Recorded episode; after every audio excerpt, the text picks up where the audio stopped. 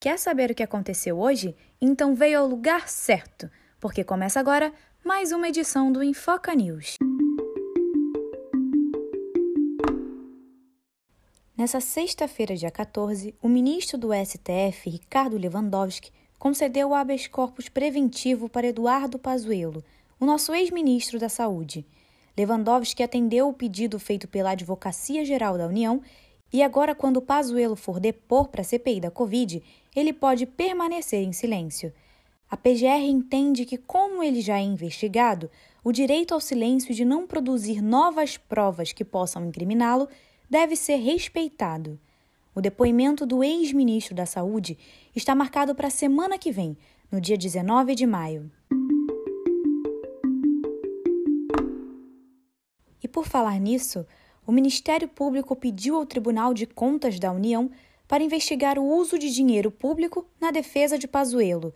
Essa semana, como a gente disse, a Advocacia Geral da União, que deve defender o interesse público, entrou com esse pedido de habeas corpus para proteger o ex-ministro. E ainda nesse papo sobre o governo, mas agora na parte de saúde, o Instituto Butantan entregou hoje o que deve ser o último lote de 1 milhão e 100 mil doses da Coronavac. O último com insumos disponíveis para produção até aqui. Já a Fiocruz, que distribui a vacina Oxford AstraZeneca no Brasil, também disse que vai ter a produção interrompida na próxima semana pelo mesmo motivo, a falta de matéria-prima. Mais insumos só devem chegar no próximo dia 22 de maio. Como as duas vacinas são as que sustentam o Programa Nacional de Imunização, certamente o calendário de vacinação deve ser afetado em todo o país.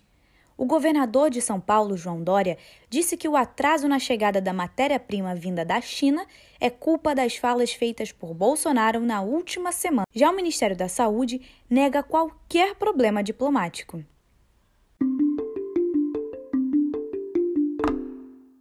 Você lembra da confusão em relação ao censo 2022? Que foi adiado por falta de verba e depois foi confirmado? Então, a maioria dos ministros do Supremo Tribunal Federal decidiu obrigar o governo a realizar o censo demográfico de 2022. Em abril, a pesquisa do IBGE foi tirada do orçamento e cancelada por falta de recursos. Com a decisão, o governo terá que dar um jeito para que a pesquisa aconteça. E só para lembrar, em 2020 não tivemos censo. Ele foi adiado por conta da pandemia.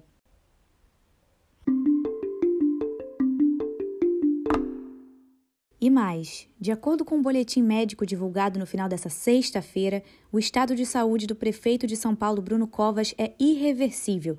Ele segue internado no Hospital Sírio-Libanês, onde está sedado e na companhia da família.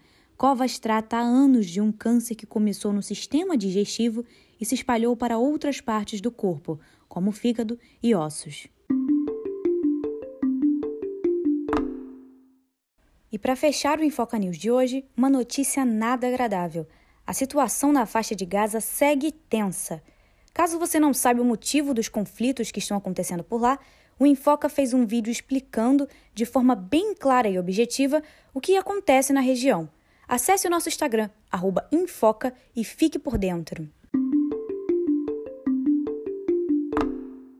Você acabou de escutar o Infoca News dessa sexta-feira.